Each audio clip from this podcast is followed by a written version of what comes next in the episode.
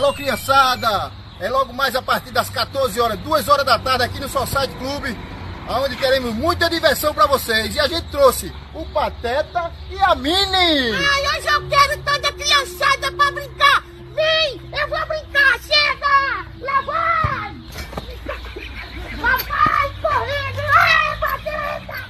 Ô, Bidu, Pateta! Ai, Pateta! Solta meu rabo! Vai de Retro Podcast. Feito pra galera das antigas.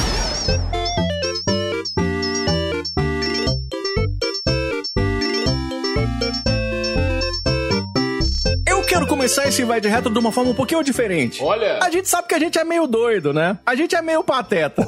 Desde que nasceu, né, Franco Santiago? Pois é. Então esse vai ser o nosso tema aqui do nosso Vai de Retro. Queremos saber quando é que vocês foram pateta nas suas vidas maravilhosas. Aí, ó, deu pra ver que vocês venceram na vida. São podcast do quê? Do Nerdcast? Não, não Vai de Retro, né? Que merda. E eu quero saber, então, vamos começar com você, então, meu querido Franco Santiago. Qual que foi a vez que você foi pateta na sua vida? Ah, foi no dia 17 de novembro de 1985. Aí começou. Que foi quando você nasceu, né? É, eu nasci. Ele é um bananão. Aí veio parar, vamos datar? No dia 12 de fevereiro de 2021, né? Ah, cara, porra, não tem condições, né? Nós estamos gravando Vai de Retro. É só vencedor, Diogo. O coach aqui ia ficar feliz demais, né? Brasileiro. Aí é só pateta, é só patetagem a vida Tem toda. categorias e categorias. Tem uma categoria dentro da categoria brasileiro, que é o brasileiro burro e pobre. Que eu me encaixo, acho que bem. Chama nessa- categoria Vai de Retro. Exato. Você, o meu querido DH Passo, você já foi patetão assim na sua vida? Daquele que. Eu adoro aquele episódio do Pateta. Lembra aquele episódio que, que é ele, é um- a cidade inteira feita de pateta? Eu acho que é Montes Claros aquela cidade aquele desenho. Para pra pensar pra. Tem um que tá no trânsito fumando seis cigarros, tudo ao mesmo tempo na boca. Tem um outro xingando todo mundo. Passa a mulher, ele xinga a mulher. É Montes Claros puro. Deu pra ver que as ruas de Montes Claros estão datadas ali, né, o DH Passo? Nesse episódio de Pateta que tinha essas coisas dele aprendendo a malhar, aprendendo a dirigir, dá pra identificar muito Montes Clarence ali, viu? Não é? Não, eu gostava do narrador, eu ficava assim, não, Pateta, não faça isso. E aí o cara, o Pateta vai lá e faz, né? Porque ele é pateta, né, o DH? Bom demais, cara. Agora eu tenho duas memórias, assim, de patetagem bonita, que é aquele momento em que você quer enfiar a cabeça no bolso e sair andando de vergonha. Nossa senhora. Um deles foi na faculdade, aonde o professor simplesmente. Professor de faculdade, você sabe que não tá nem aí pra nada. Ele só chegou, "Ô, gente, amanhã se vira, tchau. Um abraço pros professores de faculdade ouvindo o Ed Reto. Tipo isso. Vocês não estão nem aí com nada. Michael, eles não ligam pra gente. Não, não, nem aí Segundo com. BH Passos. Calma, calma, calma. Nem aí com o tempo que os alunos têm pra estudar. Ah, que eles só verdade, falam, ó, Isso é o verdade. livro tem 700 páginas, o trabalho é amanhã. Se vira aí, sai empinando a mão. Leia. Que é mesmo. É. que é. Nem aí, se vira. E ele simplesmente falou, ó, ele explicou, é tal parte, tal parte, tal livro, tudo beleza. O animal aqui pegou o livro errado. Eu peguei, ele só falou, capítulo tal, tal livro. Beleza, eu peguei o livro errado na biblioteca, estudei o livro errado, cheguei pra apresentar lá na frente, eu tentei apresentar o livro errado. E a turma inteira um olhou pro outro assim, Meu porque eu fui Deus. o primeiro, bicho. O professor falou com o DH assim, Frank, ó, o capítulo 17, tá bom, galera? Aí chega o DH lá na frente, Marcos, capítulo 17, versículos de 3 a 5. O cara, opa, acho que você estudou o livro errado aí. E ó. Jesus atravessou a vala com. Cara, Ele fala Gênesis, o outro grita lá Super Nintendo. Piada, entendeu? Gênesis, Bíblia, Mega Drive. todo mundo olhando pra mim com aquela cara de tipo assim, what the fuck, que tá acontecendo? Esse boy é doido, cara, tá fumado. E eu mandei ver, só falando e falando. E só fazer um disclaimer aqui, fazer um disclaimer pros nossos ouvintes. DH é o gênio do Vai de Retro. DH é, É, intelectual nosso é aqui. o cara que- Ó, pra você ver, é o cara que lê tudo. Dentro da gente é o cara que conhece, imagina os outros. Olha o nível de inteligência do Vai de Retro, né? Era pra apresentar Karl Marx, ele chegou lá com, com Turma da Mônica, sei lá. Exato. ô, ô, DH, eu sou o rei de passar vergonha. Tá ligado que. Por que, uma coisa que eu nunca entendi. Por que quando a gente tropeça na rua, tem alguma pessoa do lado, você nem conhece a pessoa, não sabe nem quem é, mas você, você pede desculpa pra Não é o ela? Big Brother eterno da vida, né? Tipo, não dá pra entender, tá ligado? Porque você tá andando lá, né? opa, tum, você tropeça, aí você fica, ô, cara, eu tropecei aqui. Explicando pro cara que você nem conhece, o que o cara tem a ver com sua vida. Então, quando você chama o ônibus, aí você, você aponta o dedinho assim, né? Olha lá, olha lá, o dedinho aqui. Aí vem o ônibus, né? Aí o ônibus para, só que para lá no cu do mundo. Aí você vai correndo, correndo, correndo. Aí o ônibus fecha a porta e sai. Aí você pica, vai, vira pros, pros outros que estão no, no ponto, que eles estão muito te julgando nessa hora, né? Então jogar lá, o, o trouxa lá que correu e não pegou. Aí você fica assim, é, né? Não consegui, né? Não consegui, desculpa aí. Pedindo desculpa pros outros sem motivo. Eu sou esse cara. Mas. Eu tenho meus momentos mais patetas do mundo. Um primeiro deles foi quando eu tinha lá meus 12 anos. Foi quando eu conheci meu pai. Porque, ô, ô Frank, quando eu era pequeno, meu pai foi trabalhar na Marlboro, tá ligado? tipo, Nossa. foi- ele foi comprar cigarro, mas ele, mas ele comprou muito cigarro, tá ligado? Eu acho que ele comprou uma fábrica. Vai tá lá até hoje. Tá comprando até hoje, né? Só pra não voltar, saiu em 92. Aí, tipo assim, lá com os meus 12 anos, eu tava meio que conhecendo a família por parte de pai, indo nas festinhas. Da... Ah, tá, essa aqui é sua tia. Opa, essa aqui é sua prima e tal. Essa aqui é sua irmã. É o quê? Eu tava nesse nível. Eu tava conhecendo as pessoas, né? Tal, tendo ali os meus primeiros contatos. Um dia, eu lá com os meus 12 anos, a testosterona lá em cima, eu tava esperando o busão. E aí aconteceu uma coisa, DH, que nunca acontece na minha vida, que é uma menina linda começando a olhar pra mim e ficar dando aquela, sabe aquela risadinha assim, de ladinho assim? Hoje em dia é mais comum, porque é só abaixar a cueca, ou Frank, a mulherada dá risada na hora. Eu nunca entendi por quê. Eu acho que é por isso que eu sou Tá comediante. cagado na rua. Pode ser que seja isso, pode ser, não sei. Mas aí, cara, essa menina linda, eu fui olhei assim e falei, moço, será que ela tá me dando moral? Olhei pra trás, sabe quando você olha pra trás pra ver se é com você mesmo? Fiz isso, não tinha ninguém e tal. Aí eu fiquei olhando assim, moço, que menininha bonitinha, tá? Nunca aconteceu comigo, né? Aí, só que tinha um problema, Frank Santiago. Vai que ela é prima minha. É. E se eu encontrei ela na festa que eu tinha acabado de ir, DH Paz? Ah, Aí eu fiquei nessa, putz, será que ela tá me reconhecendo? Será que é minha prima? Aí o que, que aconteceu? No fim ela foi embora, sumiu. Foi lá pra um lugar inacessável. Sa- Onde estavam. Sabe onde estão os meus traumas? Foi onde ela, onde ela está agora. Ela foi lá e sumiu, desapareceu. Até hoje ela tá contando nas festas de Natal como é que ela tava paquerando um cara no busão que ignorou ela trouxa, totalmente. um trouxa. Que não acreditou. Eu só lembro do Debbie Lloyd e falando com as meninas lá do. É, do exatamente. Foi o que eu fiz com o Lucas um dia que a gente tava na rua também. As mulheres deram moral pra nós. É Debbie Lloyd no ônibus total. cara. Atenção, ouvintes, já aconteceu de eu ficar com a prima minha aqui em Montes Olha Claros. Aí, que eu não fazia a mínima ideia que ela era minha prima, cara. Nossa, Sério? que. Poderia, ó, o mais absurdo, vou falar uma coisa mais absurda. Vai lá, ainda. Luke Skywalker, beijando a própria irmã na boca. Poderia Vai. ser minha irmã. Nossa senhora. Ô, Frank, você acha que o Luke Skywalker mostrou o sabre pra, pra, pra Leia? Ah, mostrou, mostrou e acendeu e fez zoom. É. Deixa eu contar uma história aqui, um disclaimer que acontecia antigamente aqui em Montes Claros, pros ouvintes, que eu acho que os ouvintes vão entender. Eu venho de uma família de ferroviários. Olha aí. Todos os meus tios, com exceção do meu pai, né? Meu pai foi o único que não, não se tornou um ferroviário. É por isso que você é ferrado assim, ó, Frank? Eu levo ferro direto. Todos os meus tios, ele- eles eram ferroviários. E aí, o, o trem era um trem que andava na linha, olha... que trem? Porque Minas Gerais, qualquer coisa é Tudo trem. é trem. Era um trem que era um trem mesmo. Saía de Monte Azul e vinha pra Montes Claros. Atenção, ouvintes. Na época não existia internet, existia um orelhão. não eram todas as casas que existiam um telefone fixo.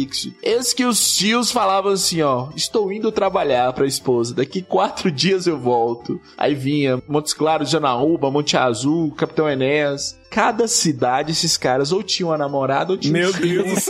Era assim, era assim, Ai, meu era Deus. assim, né? Acreditem. E o, o, o trem deles é grande, né? É, pra Deu pra passar nisso aí tudo. E, e as mulheres achavam que os ferroviários ganhavam muito dinheiro. Faziam algumas patetices e sobravam pra gente, né, indiretamente. Cada coisa que aconteceu aqui na nossa região mineira, meu filho, é cada coisa impressionível. Mas chega, tá bom? Já contamos as nossas patetices, já deram risada da cara nossa aí. Tá bom, tá sensacional. Mas agora eu queria que você trouxesse, meu querido Frank Santiago, a primeira Retro News dessa edição aqui do nosso VDR. Pode ser, meu querido? Olha que genial! Por falar em pateta, olha que legal! Hoje vamos trazer duas notícias dos nossos parceiros da Warp Zone. Mandar um beijo pra, pro JP. Alô, JP! Aê, JP. Lá no Warp Zone. E a primeira notícia diz o seguinte, né? Olha quem tá voltando. A Power Glove do Nintendinho Ué? é adaptado para rodar games de PlayStation 5. Meu Deus! Eu vou repetir. A Power Glove do Nintendinho é adaptada para rodar games do PlayStation 5. Genial. Vamos lá para a notícia, né? Você deve se lembrar da Power Glove, a luva que foi lançada para o Nintendinho, foi um dos símbolos de vanguarda dos videogames em sua geração, mesmo sendo compatível com apenas dois jogos e vendendo apenas 100 mil unidades nos Estados Unidos. Mas três décadas depois, este controle diferente ganhou uma nova função. Através do trabalho do canal My Mate Vice, a luva se transformou em um visor de PlayStation 5, sem uso de aplicativos como Remote Play. A adaptação coloca uma tela de LCD e um Raspberry Pi no lugar do controle e ligado via transmissão HDMI sem fios, faz a tela reproduzir um novo console da Sony de maneira plena. Olha que genial. Olha. No vídeo é possível ver funcionando do console, que é quase perfeito. O único problema é o fato de que, uma vez com a luva colocada, fica mais complicado de se jogar. Olha que genial. Que maravilha. Quer dizer que você pôr a luva, você não consegue Porra, jogar. tá na pandemia, bacana. velho. O povo tá precisando de vacina, a galera tá com tempo. A galera tá com tempo. Diogo, Diogo, Diogo, DH, vamos discutir aqui. A galera tá com muito tempo pra ouvir. Vai de reto e pra fazer tempo e livre, cara. com o PlayStation 5. É muito tempo livre, Eu não sei se é muito tempo livre ou muita falta de bom senso, mas aí vocês É decidem. verdade. Eu tive a oportunidade de pegar e usar uma Power Glove na BGS. Tinha um cara usando lá, DH. Aí eu falei, ô brother, posso tirar uma foto? Aí ele me coloquei no. Nunca tinha usado, né? Coloquei no braço. Link está no post para que você confira essa foto maravilhosa. Mas a luva era horrorosa, né? A gente tava sendo enganado lá pelo Lucas, não nosso, embora o nosso também nos engane sempre. É, o Lucas do. Sabe aquele do o filme do garoto do videogame, tá ligado? Que ele tinha a Power Glove. Lembro, E falava, lembro. oh, it's so bad, it's so bad. Sabe o que que eu acho? Eu acho que ele não tava falando que a luva era foda, legalzinho. Eu acho que ele tava dizendo que era uma bosta mesmo. E a gente tava achando que era outra coisa. Porque a luva, você mexe nela, ela não responde, né? É, é tipo você botar o Steve Wonder pra dirigir um maré, não é assim, Frank? Nossa, Steve Wonder dirigindo maré. Olha, as definições de homem-bomba foram atualizadas. A culpa disso aqui, ó, todo mundo passa o pano. Eu não vou passar o pano. Eu vou denunciar aqui no Vai de Reto. A culpa disso era da sessão da tarde. A sessão da tarde nos fez acreditar que a Power Glove era top. Nos fez acreditar que você poderia beijar sua irmã, voltando ao assunto. Alô, Lagoa Azul. Aí, tá vendo? Né? Alô, Lagoa Azul. Ah, meu Deus Coisas que eram ruins na, na- na sessão da tarde, aquele narrador empolgado ficavam maravilhosas. O Nintendinho tinha outros acessórios bem mais legais. O tapete que o Diogo dançou aí com o coleguinha dele. Exatamente, maravilhoso. A arma, a bazuca, o próprio Rob, né? Nós já falamos aqui. Sim, o rosinho, né? reviews do Rob, né? Que depois veio, eh, virou um personagem do Smash Bros. Mas a Power Glove realmente era impossível de se jogar com ela, porque é desconfortável, era um aplicativo que não fazia muito sentido. Tinha que digitar um puta código na luva pra ela reconhecer qual jogo você tá jogando. Aí você tinha que vir pendurar ela na televisão. Agora, essa mistura é explosiva, né? Uma Power Glove pra rodar o PlayStation 5. Eu imagino que deve ser pra jogar um game injogável, tá ligado? É Tipo Cyberpunk, tá ligado? Aliás, é, é uma coisa bem Cyberpunk jogar um PS5 com a Power Que Glove. alfinetada, viu? Nossa, não, mas é muito cyberpunk. É, é tão cyberpunk que até o cyberpunk acha que é muito cyberpunk jogar. É um Inception. Eu acho que em 2077 a Power Glove vai ser presidente dos Estados Unidos. Fica a dica aí. Olha.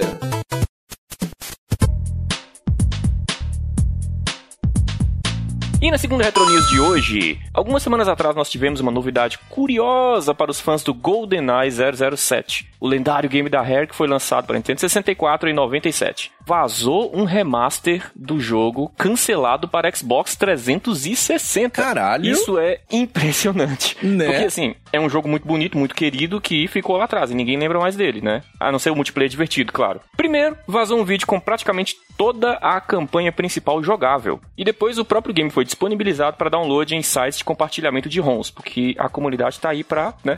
ok.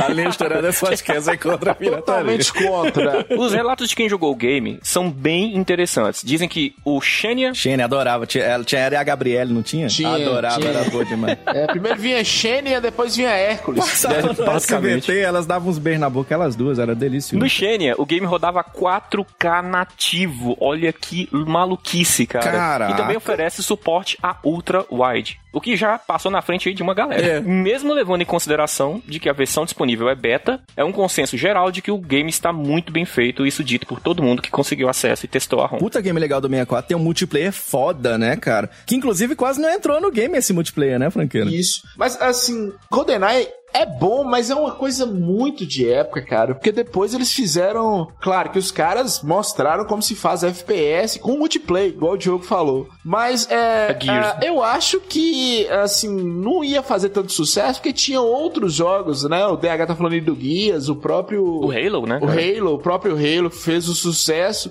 E outra coisa, a Rare na, na época do Xbox 360, por exemplo, remasterizou o Perfect Dark. E a galera nem É, é verdade. Pra próprio Banjo-Kazooie na época também não tava muito legal, mas era, era um jogo da, da live, né, cara? É assim, essa versão nova, ela ficou legalzinha, mas ela, se você for no vídeo que a gente tá colocando o link no post, ela não é muito diferente do antigo, se você for meio por isso. Tá, os gráficos estão um pouquinho melhores, mas você vê que são aqueles, aqueles gráficos meio quadradões lá, né, DH? Sim, ele jogou um shader em cima, uma sombrinha ali, deu uma polida, a iluminação tá controlada, mas, cara, ainda é controle de pivô, aquele mesmo controle do 64, os menus são os mesmos, Não, então... mas assim, é, é, é claro que, que pra gente que é colecionador e pros ouvintes que são colecionadores e puristas, como diz o DH, é muito bom ver qualquer jogo remasterizado, cara. Inclusive, notícia quentinha, o Bad Hat da notícia nova, parece que vai sair um, uma- um remaster do GTA San Andreas. Legal, hein? É, o problema do GoldenEye é o seguinte, que, ó, pra você ver, a própria continuação do GoldenEye, que seguiu os mesmos passos, no Nintendo 64, já, a galera já meio que deixou de lado, já não queria jogar. Porque tinha outras coisas, assim, na época melhor, medalha de honra, né? O próprio, eu não sei se tava começando ali, tava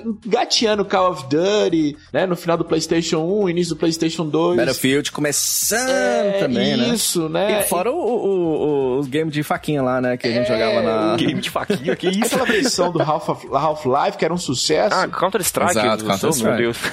Game É de assim que a gente faquinha. matava os outros, era na faquinha. Agora, tem uma versão boa do GoldenEye, tem um povo que torce o nariz, eu não sei porquê, que é a do Nintendo Wii, cara. Você que tá com o Wii agora, DH, você já viu esse jogo, Frank? Já, já vi, já joguei, mas a, a, a, do Wii eu gosto dela porque o controle do Wii, ele parece que ele é feito pra você jogar essa versão do GoldenEye, que é... FPS, né? É. Cara, eu acho um jogo legal, cara. Olha, mudou o ator, né? Botou lá o Lourão lá e tudo. O, o game meio que dá uma mudada, tipo, praticamente inteiro e tudo. Por exemplo, você utiliza muito o smartphone como scanner, como não sei o que, aciona isso, aquilo. Mas, cara, sendo sincero, eu achei muito legal a versão do Wii. O, o do 64 eu só pude jogar muito depois, quando eu comprei o game, depois que eu ganhei o Nintendo 64 e tudo. É, é como disse o Frank, um game que deu bem uma datada assim, mas não é que ele é injogável, dá pra jogar e tal. Mas eu acho que, cara, tentem a versão do Nintendo Wii, que eu acho que, cara, eu acho que evoluiu bem o gameplay. Eu acho que o ouvinte que não conhece, acho que vai curtir, franqueira. Todos os consoles, todas as empresas, eu acho que eles, eles tentam fazer um GoldenEye novo, um 00, um jogo do 07,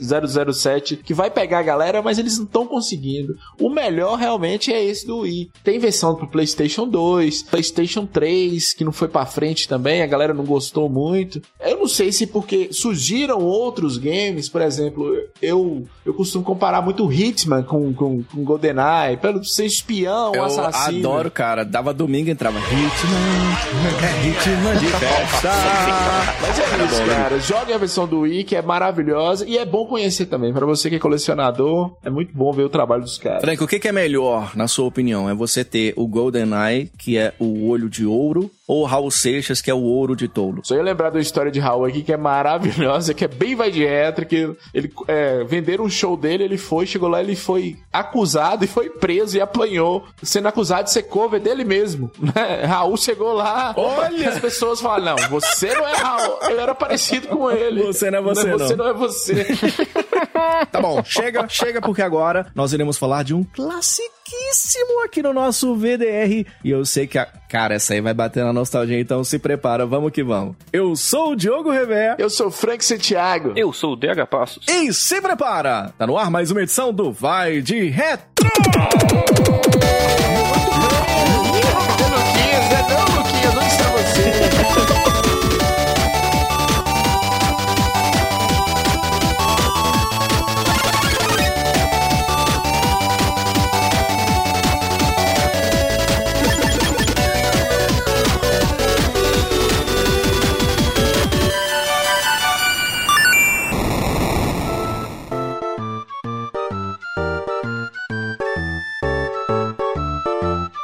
Banana, cereja, cristal verde, cristal vermelho e banana. Eu não sei pra que faz esse password level, eu só sei que isso tá incrustado na minha memória como um password do inesquecível. Atenção, senhoras e senhores, meu querido DH Passo, chegou a hora de eu cantar. Lá vamos nós. Batata e Max, a dupla que é demais. Amigos de fé, com eles tudo vai dar pé. Aprontando Tá tá bom, chega, Gostando, DH, isso, tô gostando, adorava essa abertura, a melhor. E olha que Hakuna Matata mexeu com o meu coração, mas essa abertura do Pateta e Max, e a versão em inglês também é maravilhosa. Sensacional esse desenho era foda que mostra, Frank, como os pais viam a relação de pai pra filho nos anos 90. Que é o seguinte, vamos filho, vem, vem trabalhar comigo pro seu gado doce, pega essa pá aqui e vai lá cavar buraco junto comigo. Era assim que funcionava o Golf Troop, não era, Frank? O Santiago? trabalho infantil colocava uma criança pra se envolver com piratas, com bandidinhos, né? Exatamente. Era assim que funcionava. Aliás, cara, quando eu via o título escrito no desenho, cara, escrito lá Goof Troop, dava o gatilho na hora e eu já falava: opa, eu conheço esse jogo, prepare-se porque hoje vamos falar de Goof Troop aqui no nosso Vai de Retro! Muito bem! Sensacional, meu filho. Lindo, cremoso, crocante. Bem nostálgico. Tinha o filme do Pateta, cara. Caralho, filme do Só um Pateta, é, velho? disclaimer aqui pros nossos ouvintes: VHS era fita cassete. As fitas cassetes da Disney, dos filmes da Disney, elas não eram pretas, elas eram coloridas e elas tinham de adesivos, uma fonte de uma letra diferente. A capa do VHS da Disney era maravilhosa. Então, assim, bem lembrada, a fita do Pateta era verde, que eu tinha essa fita também dela. Aí o que que acontece? Um dia na locadora, vamos alugar alguma coisa? Vamos. Peguei o filme do Pateta, comecei a assistir e, cara, pra quem não conhece, eu recomendo muito que procurem que o primeiro, não o segundo, o segundo é bobinho demais, o primeiro é um filme que saiu, curiosamente, entre Rei Leão e Mulan, olha aí que- Olha, que, agenda caralho. super. E foi o último filme da Disney de- do personagem da tríade, cara, Donald, Mickey e Pateta, o último filme de grande produção deles. Que o que, que aconteceu? velho. O filme é uma jornada de pai e filho e é sobre Max virando adolescente e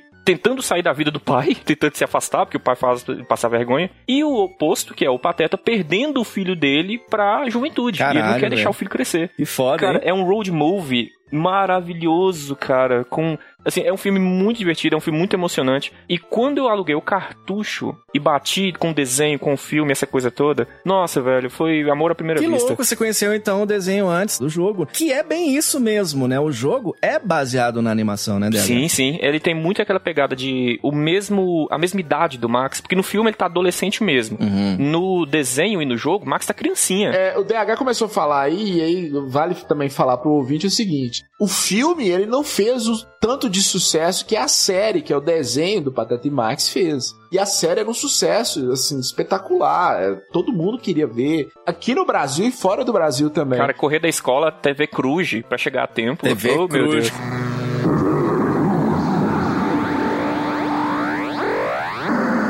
Cara, a TV Cruz era muito foda. Dá o play, Maca. É, e o TV Cruz, olha pra, você, olha pra você ver como é que a gente era inocente. O TV Cruz passava a impressão que se, se, se nós fizéssemos o que eles estavam fazendo, a gente ia ter conseguir roubar o sinal, pirataria, a linha de É. né? Mas, cara, era maravilhoso. Cara, é sensacional. Aliás, um game de ação e aventura e puzzles da Capcom de 1993 para o clássico Super Nintendo. Aliás, vamos começar o seguinte: imita o Pateta aí, ô Frank. Meu Deus, que isso? Ficou muito parecido. Imita o Pateta, DH. Muito bom.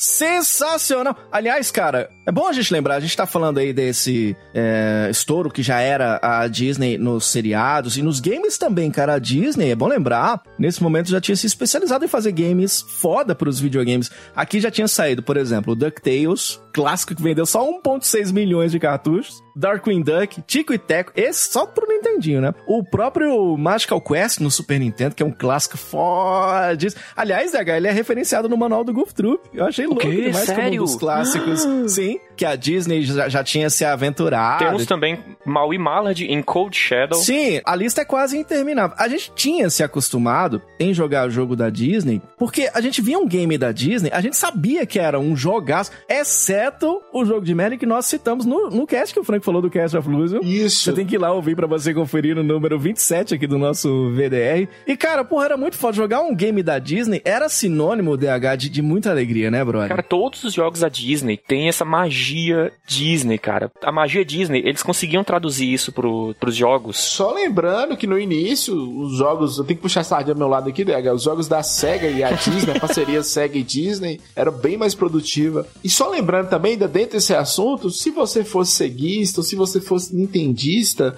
não importava. Qualquer lado que você fosse, os jogos da Disney, eles eram maravilhosos. Né? Por mais que a gente falou do jogo de Merlin lá, do, do Joguinho da Disney é, o jogo da Disney. Eu vejo aquele jogo, Diogo e DH, como um jogo pra criança, bem criança mesmo. Pra nós que já É. era assim, um pouco mais velho, não conseguia jogar. A Disney tinha um cuidado, cara, com seus personagens. Por mais que ela delegasse a Capcom ou outra empresa pra fazer o jogo, ela sempre tava é, na supervisão. Então os jogos são muito bons, cara. E esse jogo, ele é tão bom, lá na frente a gente vai falar, mas saiu um hack pro Mega Drive ano passado. assim, Sério? Eu não sabia disso não, Tem um hack. A linha editorial desse podcast é contra a pirataria, mas É contra a esse pirataria. era o jogo que faltava no Mega Drive, que faltou no Mega Drive. Esse jogo é maravilhoso e a gente vai falar e eu vou falar por que faltou, né? Cara, maravilhoso. E aí um dia a Capcom meio que parou de fazer esses clássicos da Disney. Assim, por exemplo, no ano de lançamento mesmo do Goof Troop, teve lá o Bonkers, o próprio Aladdin e tal, junto com o Super Nintendo. Mas assim,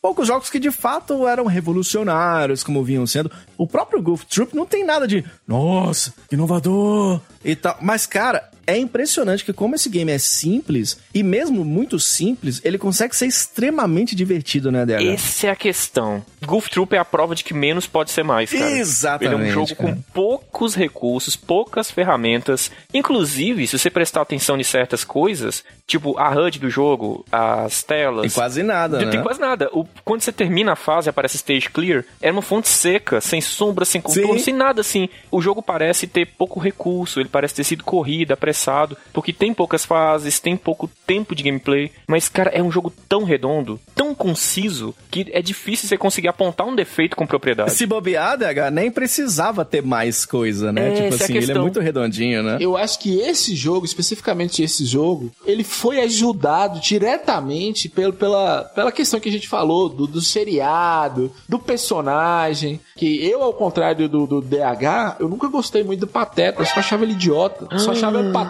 literalmente. Ai, ele é o melhor personagem Que da Disney. absurdo, cara. Mas, mas o ambiente do seriado, o ambiente, a relação dele com o Max, eu gostava mais do Max do que do Pateta. A relação dele, a gente ficava tão, tão ligado que a gente queria jogar esse jogo, cara. O cooperativo desse jogo é maravilhoso. Nossa, Você jogar é uma aula, com cara. Duas pessoas é uma aula de game design, é uma aula de, de entretenimento mesmo, na- no melhor sentido das palavras. Exato. E, e foi um dos primeiros games projetados pelo Shinji Mikami, cara, que dirigiu nada mais nada menos que o Resident Evil em 1996. O Lucas fica zoando aqui o Resident Evil, mas tá aí um dos games projetados pelo mestre lá do Resident Evil. Então, Exatamente. pô, o cara conhecia, cara. O cara tem a Inclusive, manha. tentaram até tirar grande parte dos puzzles do jogo porque achavam que ia ficar meio inacessível pras crianças. Só que Shinji Mikami bateu o pé e insistiu pra ficar. Que bom, que Diz bom, que né, que quem pegasse o controle e não fosse necessariamente uma criança, seja o pai, seja o irmão mais velho, alguma coisa, precisava de algo pra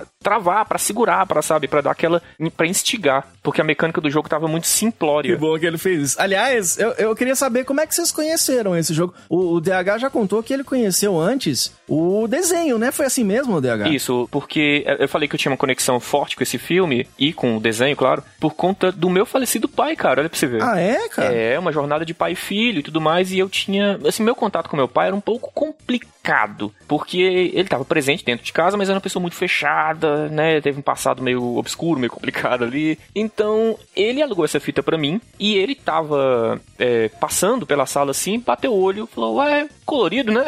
É. que eu jogava muito Metal Warriors, que Ah, é sim. cinza, escuro. Jogava um pouco de Mortal Kombat, às vezes e tal. E tinha jogos coloridos, tipo Super Mario World, claro. Mas ele sempre via aquilo. Quando ele viu o Pateta, eu acho que ele estranhou um- uma novidade ali, né? A gente alugou o cartucho, ele parou, olhou, sentou do lado e ficou assistindo o cara jogar. E eu explicando pra ele o que, que tava acontecendo. E a mesma coisa aconteceu com o filme. Então, eu- ele falou que gostava do Pateta e tudo mais. E eu criei esse laço com o personagem. Que da hora, Então, cara. o jogo eu conheci alugando, mas o amor pelo personagem vem de muitos anos antes. Que foda, velho. Que foda, que história legal. Você, Frank, você conheceu o, o jogo ou o desenho primeiro? Cara, eu conheci o jogo, né? Porque eu só fui ter acesso ao desenho, ao seriado, porque o filme passou batido. Eu fui atrás do filme, igual o DH falou, depois que eu vi o seriado. E o seriado foi na TV Cruz, igual nós falamos aqui. E a TV Cruz começa em 1997, né? Lá em 94, eu acredito que eu já te... 94, 95 eu já conheci o jogo. De locadora mesmo. Que a gente ia nas locadoras. Sim, sim. O jogo do sucesso a gente acabava alugando. Só que também tem um porém, esse jogo ele saiu no meio de outros jogos, de outros bons jogos que nós já falamos. O negócio do Patete Max, é, do Goof Troop, né? Tô falando Patete Max que a gente chamava de Patete Max, o nome do jogo. É porque juntava a galera, cara. Jogar sozinho é bom, mas jo- jogar com, com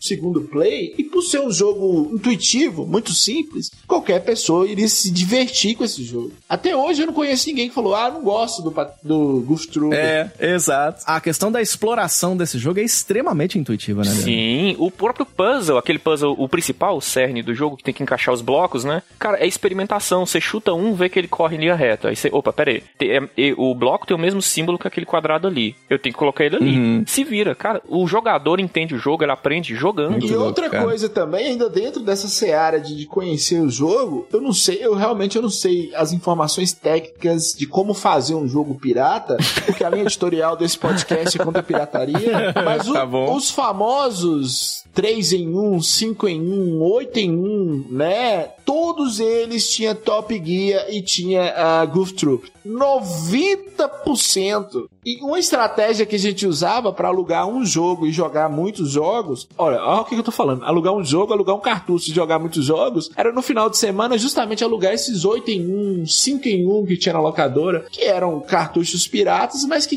te garantiam diversão. Eu mesmo tenho um aqui que tem o Goof Troopers, Super Turrican, que eu adoro, o to- próprio Top Gear. Sabe o que, que eu imagino? Porque foi assim mais ou menos que eu conheci também. Eu, eu provavelmente devo ter visto esse jogo em alguma locadora e tal. Isso não é difícil de se imaginar. O jogo fez sucesso. Mas eu fui jogar mesmo nesses joguinhos em um, tá ligado? Que existiam no Super Nintendo. É, é interessante que tem uns games que são jogos de multijogos, né? É impressionante como todo cartucho em um, como disse o Frank, tem Top Gear, tem Super Mario World, roads F0, Tom e Jerry é outro que se encontra em vários desses, e o próprio Goof Troop, né? Aí quando eu era pequeno, eu ganhei um 8 em 1, que um amigo meu até roubou, uma história foda, então eu conto essa história aqui no Reto. ladrão que rouba ladrão. Tem nada disso, não. É só crime. A Para com isso.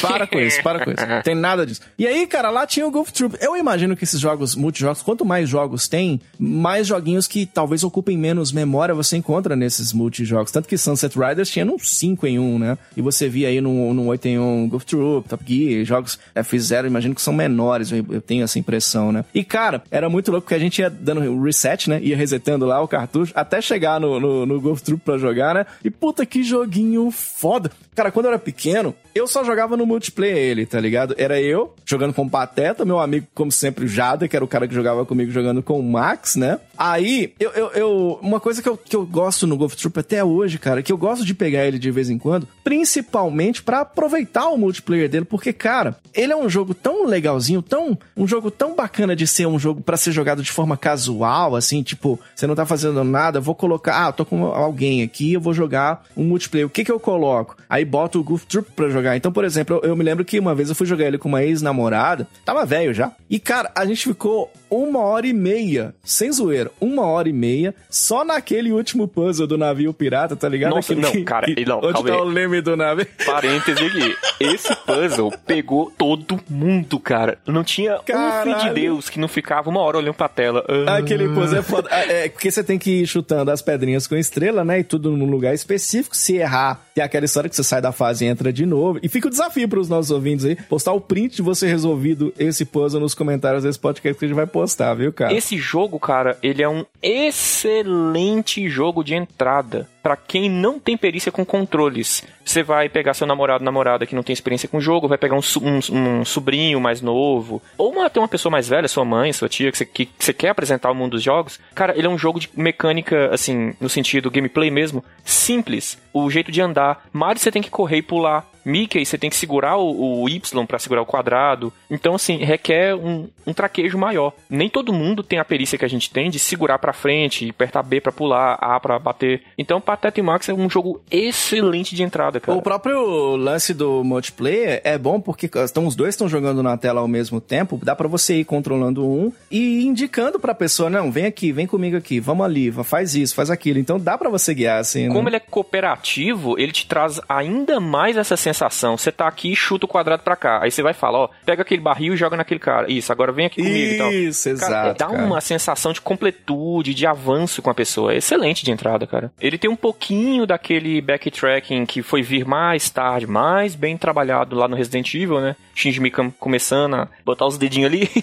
Mas ele tem um pouquinho disso. Você pega a tábua num cenário, vai dois cenários ao lado, usa ela. Ele pega a chave aqui, usa ali. Ele tem um pouquinho dessa coisa de carregar itens. Mas é bem. Sabe qual é a referência que eu faço, DH? Porque ele é um jogo que tem essa visão meio de cima pra baixo e tudo, né? E eu fui jogar Zelda, por exemplo, e, e, e atenção, nunca foi meu game preferido. Eu peguei emprestado na época, quando eu era mais novo, mas era aquela história: você pegava no final de semana, não dava tempo de jogar, desenvolver. Nunca, nunca me chamou a atenção o Zelda, tipo. Hoje em dia eu tenho o Ocarina of Time, tenho no- o do 64, tenho o do 3DS, tenho o Link to the Past novinho, nunca joguei, mas eu conto essa história no cast do Zelda. Mas, cara, falando sério, quando eu fui jogar Zelda de fato, eu meio que entendi do que se tratava e essa referência direta eu fiz com o Goof Troop. Então, quando eu fui jogar Zelda, eu falei assim, ah, tá. Eu fiz o contrário. Eu falei assim, ah, então é tipo Zelda, né, e tal, por causa dos puzzles. Então, eu não tinha o Zelda, mas o Goof Troop eu sempre tive. Então, claro que o Zelda veio antes, mas até o, o próprio hookshot que, o, que tem no A Link to the Past tem também aqui no, no Goof Troop, né? Então, tem vários elementos de Zelda nesse jogo, né, Franquino? É, tem muito elemento e é intuitivo também, igual você tá falando. Eu já conheci o Zelda antes. Você, porra, é que é igual o Zelda. Só que é tão mais fácil, é tão mais simples e ao mesmo tempo é tão mais envolvente que o Zelda, às vezes, atenção ouvinte, eu sei que tem uns fãs boys do, do Zelda aí, né? O Zelda, às vezes, DH, o Zelda se tornava um pouco cansativo. Nossa, né? isso é demais. O Polêmico. Golf Trooper não tinha isso, cara. Golf Trooper era direto, apesar dessa comparação.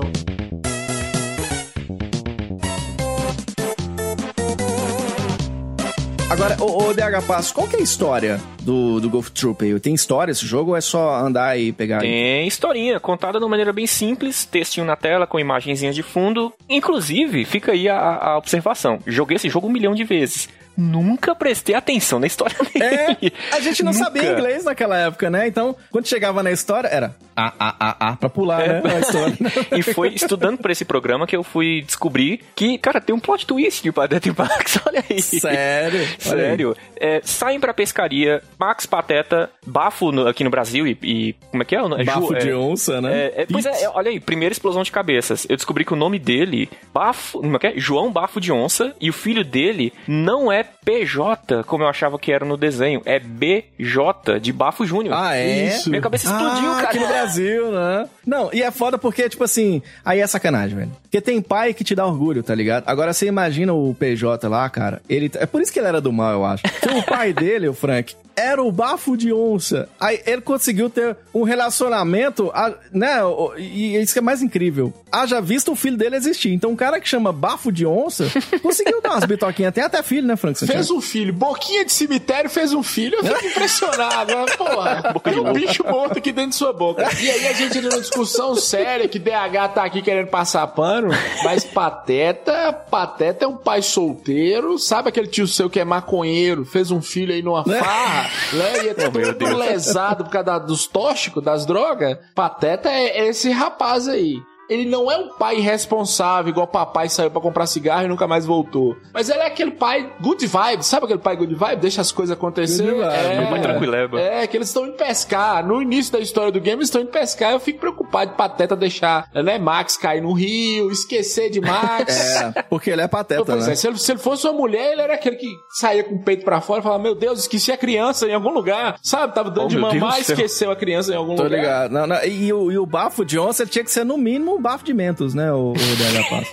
Pra dar uma equilibrada, né? É, ou Né? Então, no ajuda aí, caso Bafo. dele, de pinho-sol. Sabe aquele pinho-sol? Pinho-sol, pra ver se ajuda, pra né? salvar. E aí, resumidamente, saem pra uma pescaria. Quando são abordados por um navio pirata que sequestram o Bafo, o Jo- o João Bafo de Onça, e o, B, e o BJ, PJ, como você preferir chamar. O que que acontece? Eu aí que eu não sabia. A tripulação tinha um capitão exatamente igual ao Bafo, que era chamado de Pet, Pete, Pete, pela Pete, como você preferir falar. E eles confundem o Bafo com o capitão deles, sequestram ele e, obviamente, o Bafo não é besta, gosta de uma regalia, decidiu fingir ser o capitão pra aproveitar todo o luxo que tinha lá. Só que nesse meio tempo, Pateta e Max partem pra fazer o salvamento dos amigos. Minha cabeça explodiu com isso, cara. Que coisa, né, velho? É porque o Bafo Johnson é o vizinho do, do Pateta. E que deve ser meio foda. Imagina você ser o Bafo Johnson e aí na cidade só tem o- alguém pra te ajudar. Quem é? Que é o Pateta. Que é o cara Beleza. que ele é Pateta. Né? Então, assim, deve ser difícil demais o seu super-herói ser o Pateta. Mas era o que tinha, né? Era o que tinha pra hoje.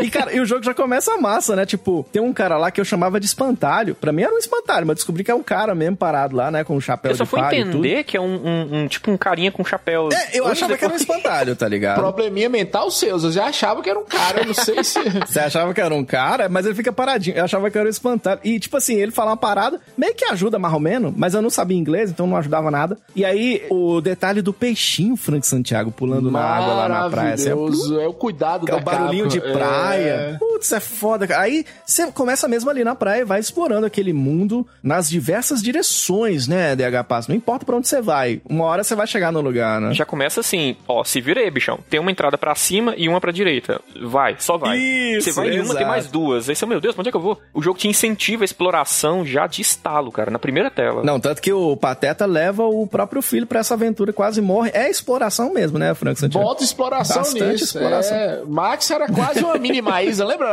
Maísa quando era criança? É. Dois anos trabalhando e puxando o cabelo de Silvio Santos. Exato. Eu acho que eram os pais dela. Vamos explorar. E deixava a menina lá. Era isso mesmo. É, é o- é o pai da MC. Uh, bota pateta nisso. Exato. Eu ia fazer essa piada. Eu tô me controlando, vocês estão vendo, né? Eu tô me controlando pra não falar do Pois pai é. da MC. Grande pai. Pois é.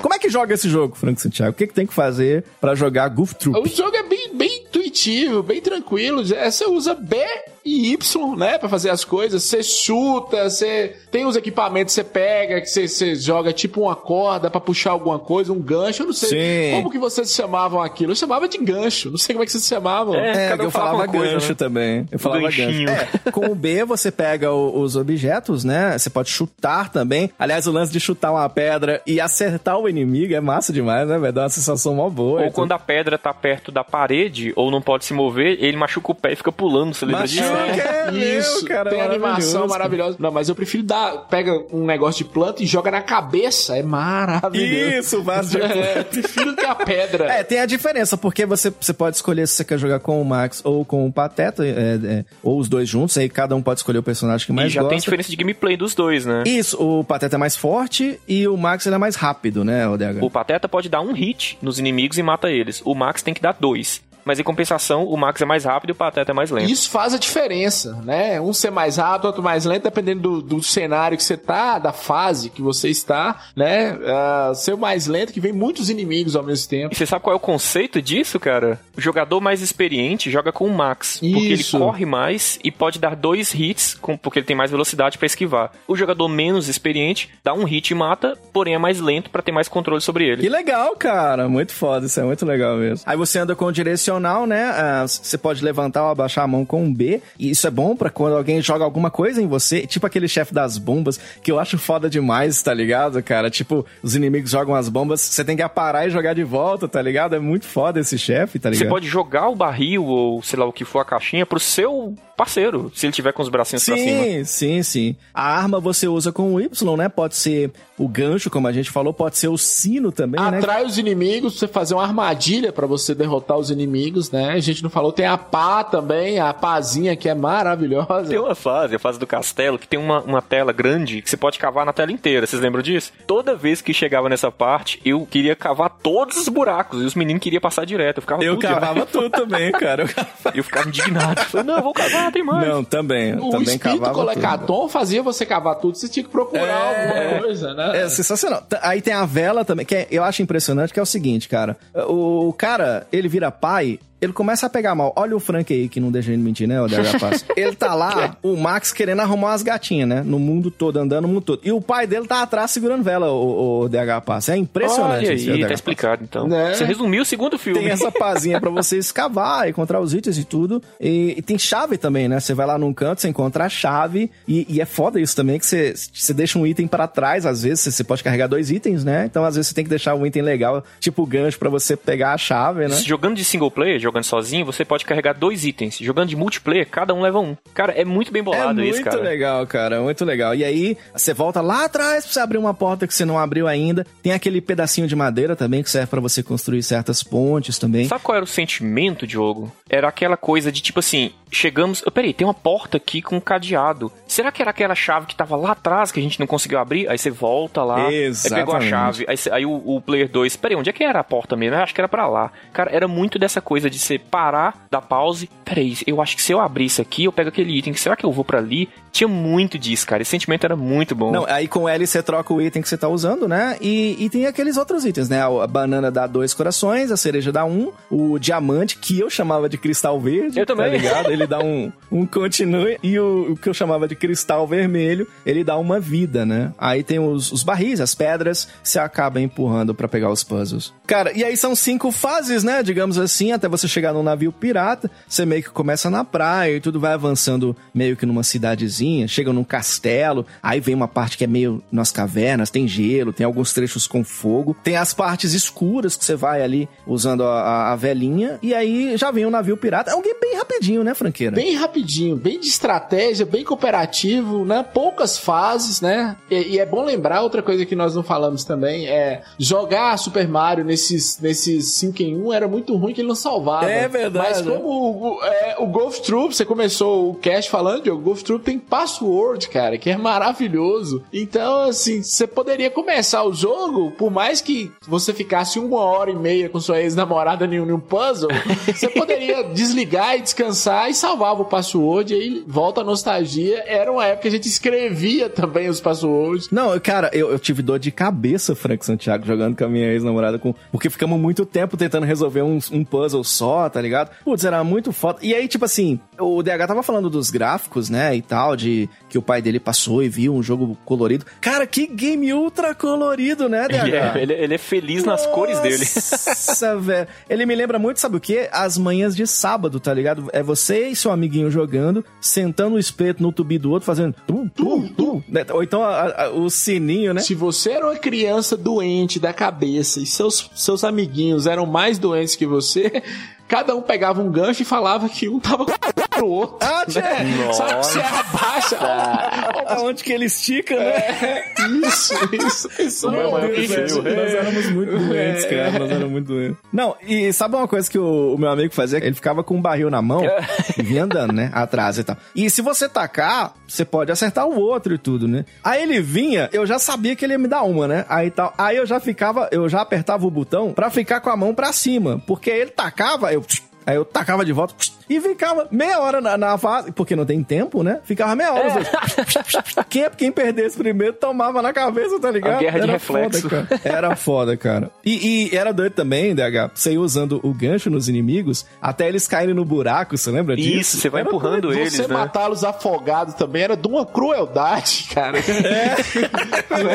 Precisamos falar sobre os efeitos sonoros desse jogo, cara. Maravilhosos. Cara, são maravilhosos, Moço, né, cara? É memorável demais, cara. É impressionante. Parece que o som, ele é feito pra ser viciante. Cada efeito sonoro, ele é, ele é, é gostoso, ele é saboroso. Por exemplo, quando você levanta o, o item pra cima e faz aquele. É foda. O próprio sininho do. E já que nós estamos falando dessa seara aí de, de efeitos sonoros, vamos aproveitar pra falar logo já da trilha sonora. Meu Deus do céu, velho. Salva de palmas pra trilha sonora. Merece. JP, JP, JP, JP, toca pra mim aquela música To the South.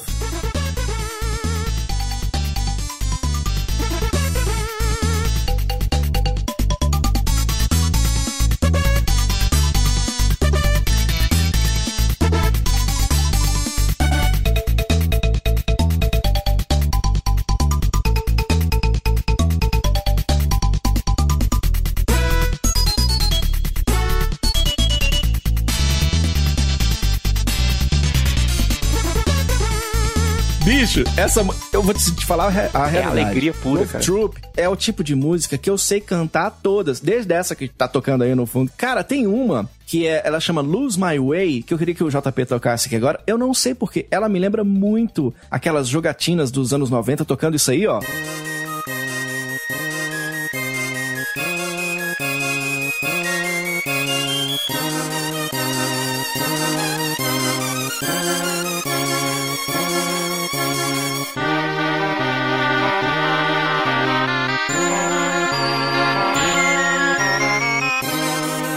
Nossa, essa é a minha música favorita, cara. É das cavernas. Ô, DH, aquela música do comecinho, de, que já, já era um... Parece um jazzinho, tá ligado? Isso, ela é uma baladinha que parece que, tipo assim, vamos para uma aventura, e aí? E cara, eu queria que o JP tocasse também a música Hamlet.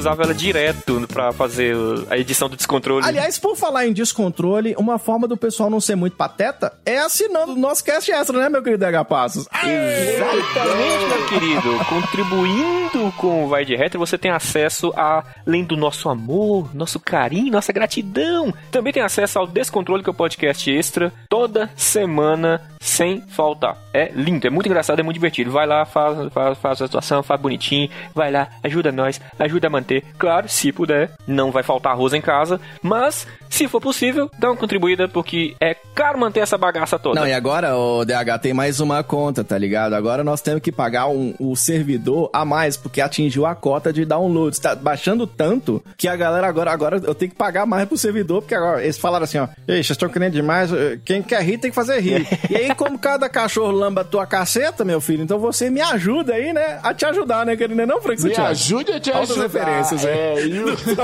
o, elite. falou do descontrole, e não é só o descontrole não, Diogo. Tem mais coisas pra quem nos ajuda a ajudar, né? Tem um grupo exclusivo lá do Olha aí. Telegram, né? Maravilhoso, hein, velho? Nós estreamos o, o cast em que o ouvinte grava com a gente um descontrole e ele que escolhe o tema desse descontrole de surpresa. A gente nem sabe que tema que é. Foi muito engraçado a gravação da gente, cara. E aí se chama Me Faz um Pocket. É o nome. Me faz um pocket. Foi eu que sugeri esse nome. Foi, tô vendo que de foi. pocket, né? Foi- foi- Pra lembrar outra Que, coisa. que é o, o Pocket Show do nosso ouvinte, É, né? Porque é, é bom lembrar aqui uma frase de de Karl Marx que um copo d'água e um bom não se nega a ninguém. Não, né? se, se nega, nega não se ninguém. nega. E o pocket do Vai de Retro a gente não nega lá no cast extra, então é você acessar agora. Vaideretro.com.br barra não sei o que, não lembro. Se assina, não sei. Você, você acessou lá, velho. Você vai achar. Bônus, é, isso, vai vai achar. lá. maluco.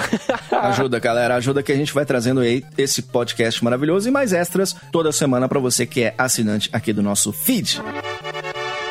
Cara, sabe uma coisa que eu achava massa? Era aquelas fases que o chão era meio roxo, aí vem uma plataforma andando de um lado pro outro. Aí se você cair, você cai no buraco. Ali era foda, cara, porque você corria o risco de empurrar um amiguinho sem querer. Lembra disso, cara? E tinha aqueles piratas que jogavam a espada, dava raiva demais, cara. Eu tinha raiva É bom demais. você lembrar disso aí, que você empurrava o amiguinho sem querer, mas aí tinha os amiguinhos que te empurravam querendo. E, Querendo. e na jogatina, principalmente na jogatina em locadora, que você pagava por hora, né? Juntava ali, fazia um, um amiguinho, pagava 50 centavos meia hora, eu lembro até hoje. Você não sabia se era querendo ou sem querer. Isso gerava brigas, discussões entre os amiguinhos. Ah, mas né? sempre, sempre. Sabe uma coisa que eu achava massa, Frank? Era você. Você pegava um, pegava o sino, né? Pra intocar o- os inimigos no cantinho, tá ligado? Aí você trazia eles por um ponto, o outro vinha e chutava a pedrona e derrubava todos de uma vez. Era muito foda isso, não era, era, Dega? era o boliche, o boliche humano. Maravilhoso. Cara, maravilhoso, cara. Sensacional. E aí, cara, são puzzles que a gente tem nesse jogo que, porra, dá gosto de jogar. Aquela sensação de dever cumprido quando você passa, né? Aquela história. Se você morre, você pode sair pra próxima tela. Se tiver, continue, o personagem volta e tudo. E tem, tem vários elementos aí que aparecem no, né, no, no, no próprio gameplay, que voltam nos chefes, ou elementos dos chefes que voltam no próprio gameplay. Até aquelas plataformas de você passar de um lugar bem distante no outro, tem umas setinhas. E, tá ligado que você tá em cima, tem um monte de setinha. que Você tem que ir administrando com o seu amigo, né? Pra pisar na setinha correta, senão a plataforma vai pro lugar que você não queria, né, DH? Isso, aí você tava chegando lá, o corno do seu amigo começa a andar de lá. Você, não, não, não, volta, volta, volta. Oh, meu Deus do céu. Esse lance de administrar os itens também era foda, porque, por exemplo, você tá com um gancho e um sininho, por exemplo, pra atrair os inimigos. Aí, você tem que ficar, ah, não, então tá, então você vai ficar com gancho, então eu pego a chave, mas aí você tem que deixar o gancho pra trás pra pegar a chave. Então, assim, você ficava discutindo as coisas com o seu amigo, o DH, fora da tela, então você ficava combinando do lado,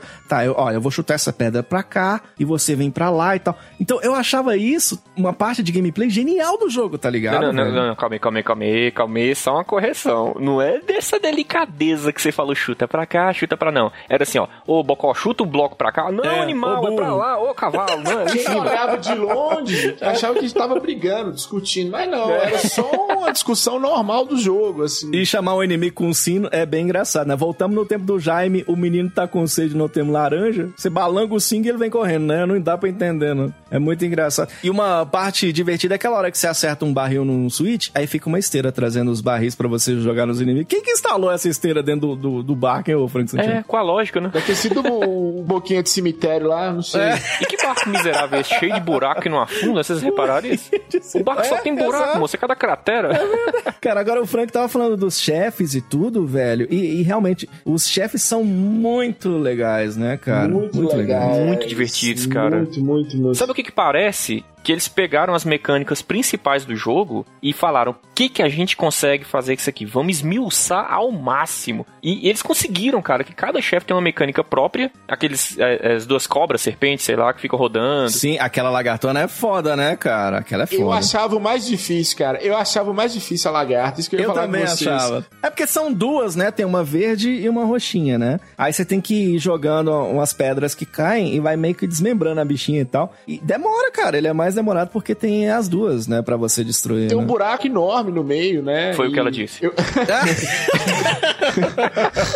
o primeiro chefe, cara, as topeiras lá, os caras saindo, jogando bomba e barril. É maravilhoso, velho. É muito bom. Cara, é muito louco essa parte deles soltando bombas e se jogando de volta. Tem a- o doidão lá que solta fogo pela boca, né? Poderia ser meu tio Simvaldo, porque ali tinha a manhã no Licor Piquet, viu, Frank? E ele joga umas tochas também, tem uns patetinha que te ajuda jogando barril de volta nele, né, era louco? Seu tio Sivaldo poderia sofrer combustão espontânea. É. Sivaldo, fica ligado aí, senão o senhor vai explodir Qualquer com essa quantidade de álcool aí. Exato. E aí, tinha um que era chato pra caramba, que era aquelas duas caveiras, né? Uma vermelha e uma azul, uma mais Nossa, difícil, você tem que desviar dos ossos e jogar os ossos de volta neles, né? É, você falou certinho, Diogo. Não era nem difícil, era chato demais, velho. Que era as duas e ficava jogando, às vezes, muitos ossos. Você tinha que correr pra um lado, pro outro. E, e tem o próprio bicho, que é igualzinho o bafo de onça, né? Ele, é a lá, chefe Dam do Final Fight, falamos do Final Fight aqui no Vai de Retro, que assovia, né? Pra chamar os compassos lá, fica rodando igual um liquidificador, soltando bomba. Ninguém nunca diz de onde é que sai essas bombas. Assim, em termos de dificuldade, ele é relativamente fácil, né, DH? Se bobear, numa hora e meia, você termina o jogo, tirando a uma hora e meia a mais que você fica no último puzzle, dá pra terminar ele bem rapidinho, né, DH? Com toda certeza. Primeiro, é um jogo muito fácil, ainda mais se você for jogar de multiplayer e a pessoa tiver experiência, ok. Mas,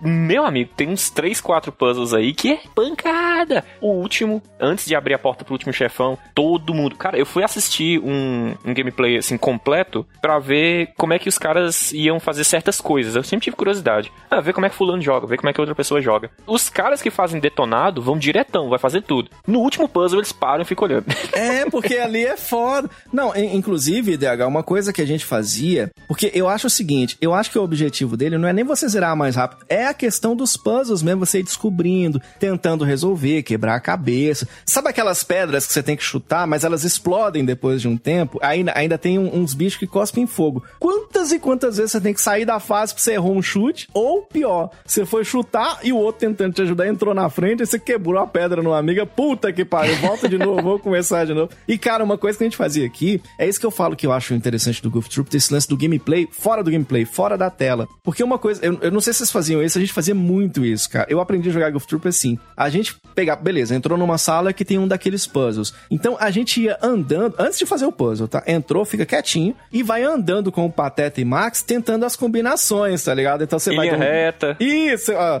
Então, essa pedra vem aqui, bate nessa, aí, aí você fica esperando. Aí o outro sobe e pensa, tá, essa daqui vai aqui. Não, vai direto pra parede. Então vamos de novo. Então a gente ficava tentando discutir fora do gameplay como fazer pra jogar. Cara, isso é massa demais, Cara, não era Santiago. só isso que a gente fazia, não. É, eu e meus amigos, nós, nós escrevíamos o que era pra fazer no caderno. Porque o desafio, na verdade, que tinha, não sei aqui em Montes Claros, mas lá em Monte Azul, era ver quem terminava mais rápido. Ah, entendi. Não, e, e uns inimigos meio chato também. Por, por exemplo, aquelas partes que tem aqueles pirata gordão, os, os Diogo lá andando por lá. Cara, eu acho uma sacanagem com os gordos, viu, DH? Porque eles viram uma bola. Gordofobia. E te atacam, tá ligado? Formado de bola. É a sacanagem com os gordos, viu, Santiago? É, é o, é o Happy, Rob e Roger, os, os gordaça. né? Exatamente. E tem o Rumble. Aí você tem que ficar esperando o canhão, jogar uma puta balona pra você jogar nos gordão. E eu odiava esses gordão. E eu tinha uma raiva também daquela abelha que tem. Só tem uma. Nossa, chata. inteiro, né, também. Dava uma puta raiva, né? Aquelas estátuas que do nada ganha vida e sai andando atrás de você, que você tem que jogar uns vazios, Aquelas né? estátuas, elas são imortais, né? São, você joga, elas quebram, mas depois elas voltam e tudo. E tem, tem uma parte que eu adoro, viu, Frank? Que é a hora que a cobra te ataca, eu acho bem gostoso. Ai, que delícia. Eu gostei da discussão do DH se a estátua era imortal. É uma estátua, DH. Já tá imortal. Já foi, né? Já, já tá definido. Não, cara, agora, eu, eu não acho ele. É. Ok, ele não é tão difícil. Até porque ele é, é um game bem generoso quando se trata de itens, né? É, Por exemplo, você vai administrando, você vai pegando os, os vasos no chão, sempre tem um item foda ali. Aí você meio que combina isso com seu brother também. Tipo, ó, cara, você tá precisando de mais coraçãozinho? Pega essa banana aqui. O Jada, inclusive, vinha muito aqui em casa pegar minha banana, viu, o DH? Era- Aconteceu Não, sempre. não, não, não, não não não. só pegava, como descascava a sua banana, né, Eu lembro, eu lembro, eu lembro. Aí, por exemplo, ah, você tá sem vida, pega esse cristal vermelho aqui, já que você tá com um gancho. Então, assim, você ficava meio que discutindo os elementos do gameplay e tal, pegava o próprio gancho pra, sei lá, atravessar uns lugares mais distantes, ou a pá, vai cavando, achando um monte de item. Dava pra ir administrando isso tudo du- durante o jogo, né, Era um gerenciamento, né? Sem contar quando seu amiguinho, como eu mencionei mais cedo, seu amiguinho com seis corações, você com um morrendo, ele vai lá e pega todos na frente e te deixa com um. Mas quando você conseguia jogar cooperativo, fluía muito bem e era muito gostoso esse, esse gerenciamento. Eu tava jogando pra gravar o cast, um puzzle foda também é na fase do gelo, que você tem que pisar nas caveirinhas pra acender umas tochas, né? Aí se você demora, a, a tocha apaga. Só que você tá. Ô, ô Frank, a tocha, né? Agora, só se for agora. Agora, chefe, né? Que delícia. Ó, referência a Caceta e Planeta aí. Se, se você demora, a tocha apaga, mas só que você tá no gelo, né? Você tá correndo pra fazer a sequência certa e deslizando e tal. É um game que é dificinho. Por exemplo, nas partes onde tá tudo escuro, você pode ir nelas sem a vela, tá ligado? Mas a luz fica pequenininha. Quando você vai com a vela, fica uma luzona e tal. Mas é, é foda, cara, né? Você dá de cara com os inimigos, tem umas, umas bolas ficam indo de um lado pro outro e tal. No barco do pirata, por exemplo, você clica numas setas pra definir de que lado que o canhão vai acertar os filha da puta. Então, eu vejo o level design desse game, DH, embora repetitivo, é a mesma coisa praticamente o jogo todo, mas eu acho inteligentíssimo, cara. O, o, o lance dos puzzles que quebram sua cabeça mesmo, se você não tiver paciência, você desliga mesmo, em especial aquele último, que é filho da puta daquele É último, um né? game, assim, relativamente fácil, porém é um game que tem um fator replay extremamente interessante. Exatamente, cara. é. Você volta a jogar ele em qualquer momento da vida, né, Não Frank? precisa falar que ele não envelheceu, né? É um, é um jogo maravilhoso. E mesmo se terminou de jogar hoje, se, assim, se terminou de jogar agora, daqui uma hora eu vou jogar, a jogatina vai ser diferente, cara. Por mais que você tente fazer a mesma coisa, você não vai fazer. Você quer um comparativo que você falou de jogar temporal? Tristeza minha pegar Bomberman de Super Nintendo pra jogar e descobrir que ele ainda não é, né? Não é tão legal quanto era na época. Em contrapartida, você pega um Golf Troop, cara, ele passa tranquilamente hoje em dia. Ele é um jogo que, se fosse indie, se saísse hoje, ele seria muito bem vendido, ele seria muito bem recepcionado. Não precisa nem dizer que é um jogo que envelheceu super bem, tá ligado? Você pode jogar agora, se você quiser, você pode apresentar pra quem você quiser. Aliás, na época, já também ganhou notas muito boas na revista número 51 da Nintendo Power. Ganhou um 3,5 de 5. Eles criticaram o desafio falando que foi fraco, mas falaram que o jogo é muito divertido e, enfim, vários lugares falando que é um jogo bem cooperativo, meio bobinho, mas um grande jogo, cara. E de fato é, né? Um classiquinho que, embora curto, tem uma jogabilidade simples e perfeitinha pra você jogar um videogame aí, quem sabe no final de semana chuvoso, cara. Hoje falamos de Golf Troop aqui no nosso de Retro!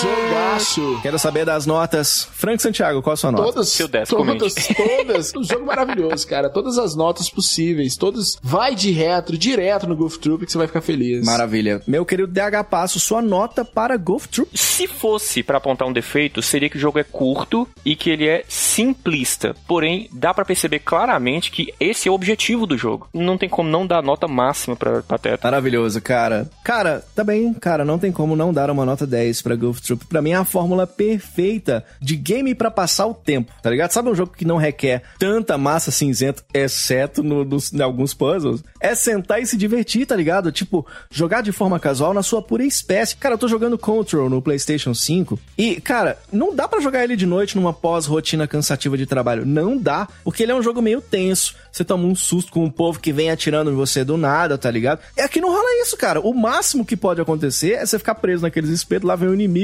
você tá meio que encurralado fica meio nervoso, mas, mas soca, tá ligado? Então, assim, é um puta jogo legal, cara, de um, de um, um fator replay maravilhoso. Você pode pegar qualquer hora pra jogar. Não tem como, cara. Golf Troop, inclusive, era um tema que eu queria trazer num cast chamado Jogos de Multijogos, que é exatamente isso. É um game que você conhece em jogos de em um e que acaba fazendo muito sucesso entre a garotada. Incantation era outro deles, eu tava tentando lembrar. Sensacional! Golf Troop é nota 10, é vai de retro aqui no nosso cast, aqui no.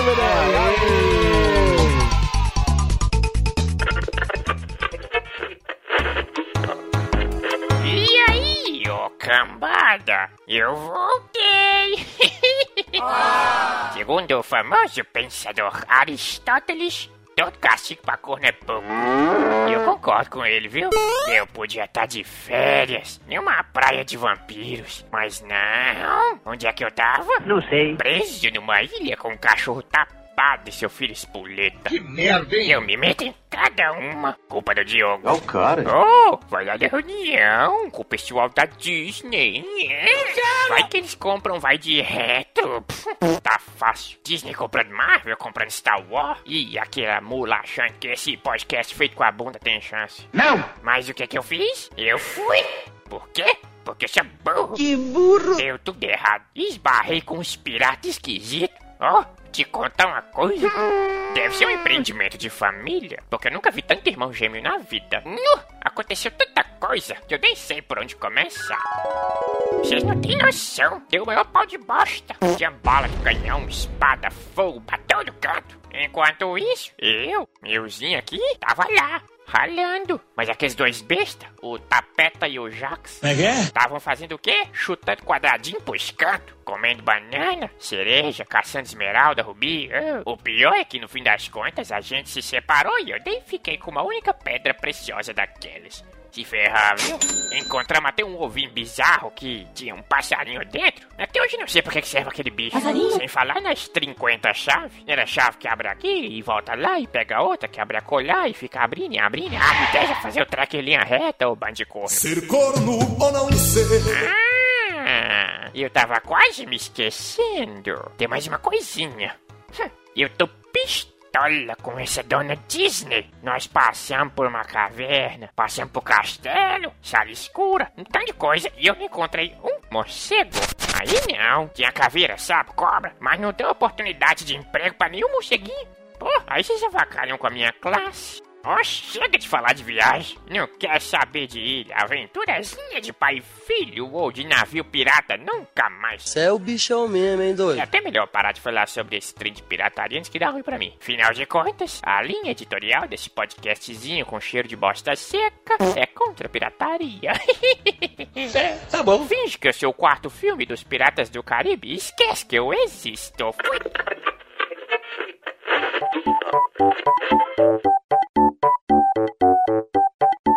Pra dar uma equilibrada, Diogo, tá bom da gente colocar na mesa o jogo de Merlin de hoje.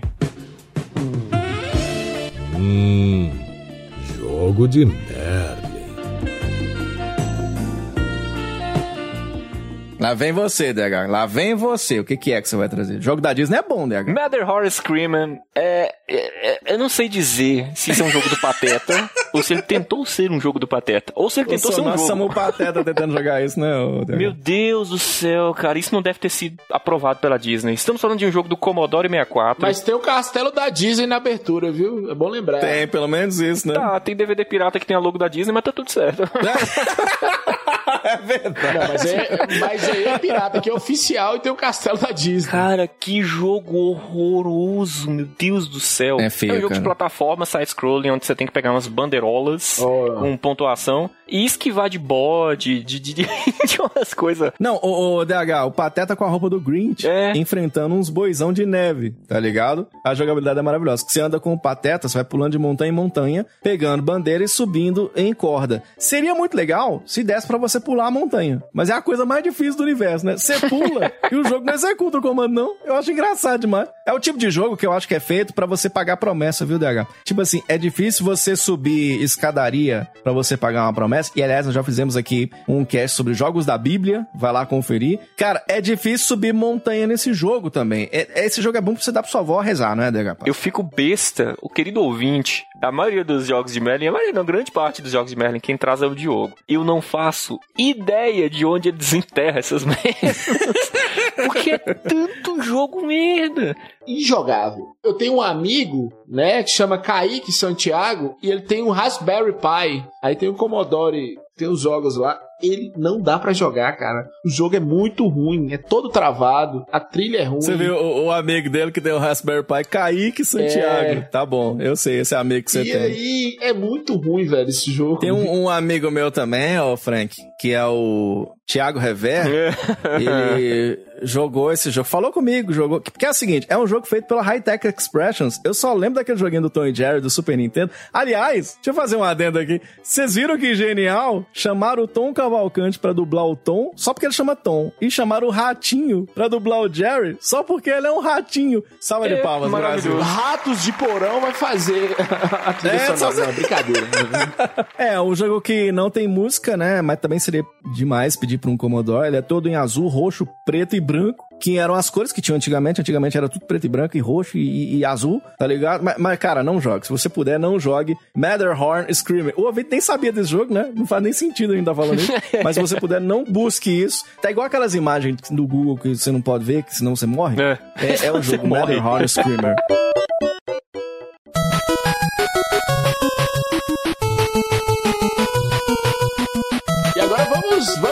continuar aqui nessa alegria, nessa felicidade, nessa maravilha. Opa, tô vendo. Alegria de viver, né? Tá animado, né? Vamos fazer a galera de pateta aí, né? Vamos falar, vamos fazer a galera de pateta aí, vamos falar sobre o PicPay do Vai de Reto. Não, tô brincando, gente, é Loucuras de Mercado Livre, né? Eita, nós. Chegando aqui, loucuras de Mercado Livre. Atenção, ouvinte, se você ouviu o cast aqui, ficou com vontade de ter, né? Você ficou, eu acho que todo mundo ficou com vontade de comprar a sua Power Glove. Ah, sim, com toda certeza. Ah, meu Deus. Não me diga que você achou uma. certeza, achei um aqui, ó. Power Glove Famicom. Nova e lacrada. Deve estar funcionando, que é uma maravilha. Deus 3.400 do reais. céu.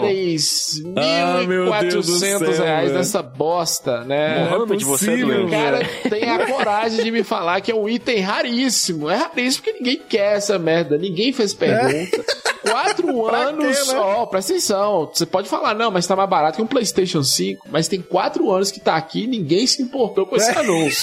Vai continuar aqui essa nem merda. vai, nem né? vai. Pra vocês terem uma ideia, ó, nos Estados Unidos tem a, a Power Glove aqui, eu tô olhando no eBay, ó, um Loucuras de Vai de Retro agora internacional. Olha só aí, pra comparar. Loucuras de eBay. Só pra comparar como, como que o, o, o mercado é, regula o valor da Power Glove. Tem uma de 400 dólares aqui, também é lacrada. 400 Meu Deus do céu, dólares velho. envia pro Brasil de graça, ninguém quer. Aí e tem outra, tem outra quer. lacrada também aqui na eBay, né, da Power Glove, por 100 dólares. E ninguém também quer, por que Ninguém será? quer, lógico que não quer. Pra quê? Ó, né? pra você ver, essa aqui de 100 dólares, você comprar ela, ela sai por, por mil e pouco, mil e vinte e um reais, né? Sai mais barato comprar dos Estados Unidos do que a do Brasil que tá aqui. anunciada. Sabe o que é mais barato, Frank? Não comprar uma Power Glove. É muito mais É, barato. mais barato, né? né? Não comprar é bem mas barato, né? mas Bem a barato. Power Glove que a gente falou, ela entra naquela categoria maréia e show dos detonautas que de graça é muito cara, né? De graça é cara.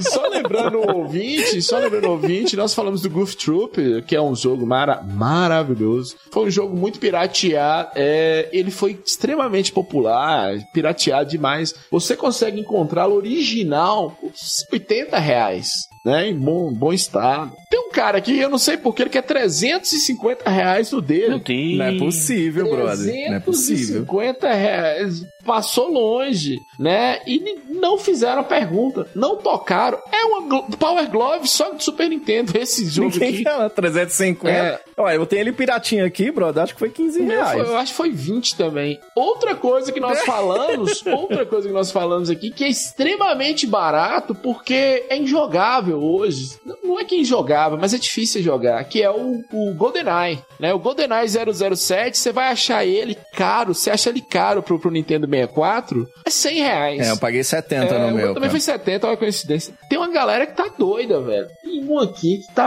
tá muito fudido, velho. Tá muito fudido. Tá level toda estragada. Tem uma caixa também que tá caindo nos pedaços e o cara tá querendo 715 reais nesse GoldenEye. Meu Deus do céu, Olha, velho. só uma experiência com GoldenEye. Eu vendi um GoldenEye uma vez, o cara me devolveu de tão ruim que tava o jogo pra jogar.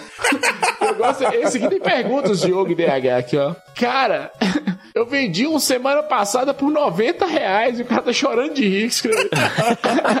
Aí eu gostei da resposta, ele é ousado, DH. Você vendeu muito barato, você tinha que ter conferido o mercado. Olha o mercado de GoldenEye, ninguém se importa. Nossa, meu Deus, que preço incrível. O cara falando, espera que vai ser raridade. Não vai, irmão. É, é GoldenEye. Não vai, vendeu vai, É muito. uma bosta essa merda. Meu Deus do céu. Isso. Hoje é só. Bem, cara! Falamos de um classiquinho de Super Nintendo hoje aqui no Vai de Retro. Falamos de Goof Troop, cara. Sensacional! E agora a gente quer saber de você. Qual que é a sua nostalgia com Goof Troop? Jogou muito? Jogou em, em jogos de multijogos? Você tinha o cartuchinho piratinha? Conta pra gente agora acessando vaideretro.com.br. Lá na guia de comentários a gente ama, cara. Quando tem os caras estão mandando foto, tá muito legal. No cast do Street Fighter a gente fez, os caras mandaram foto dos, dos jogos de Street Fighter que eles têm, de Play 1. Ah, eu prefiro o Street Fighter 0. O outro brother fez a tatu do Street Fighter 2, cara, no peito, tá ligado? Deu pra ver os No mamilos. site, que pra mim é só foto de pinto. Os caras ficam me mandando.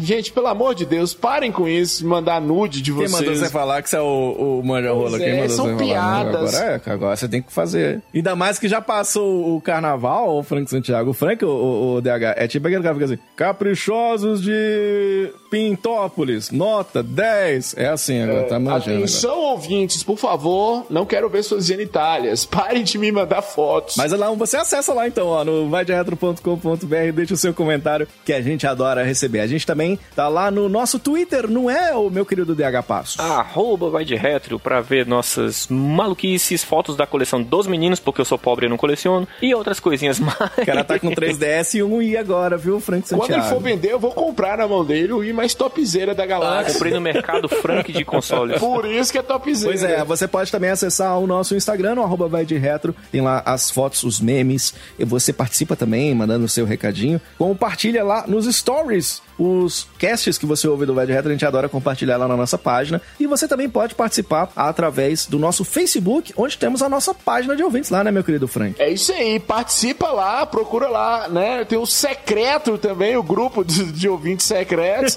né? Tem o retroativo, que é o nosso grupo lá de ouvintes, bacana. E tem a página oficial do Vai de Retro. facebook.com.br vai de retro, confere por lá. A gente tá lá no iTunes esperando você dar as cinco estrelinhas para que a gente fique melhor ranqueado e mais pessoas conheçam a nossa safadeza nostálgica. Apoia o VDR se você puder, cara, no Apoia-se ou no PicPay. A gente se encontra numa próxima edição aqui do nosso Vai de Retro. Valeu, gente, um abraço e até a próxima. Tchau, tchau!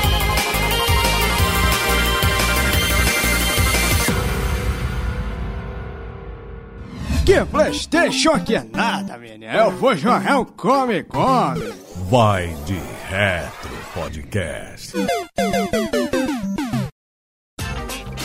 Este episódio foi editado por Audio Heroes. Saiba mais em audioheroes.com.br.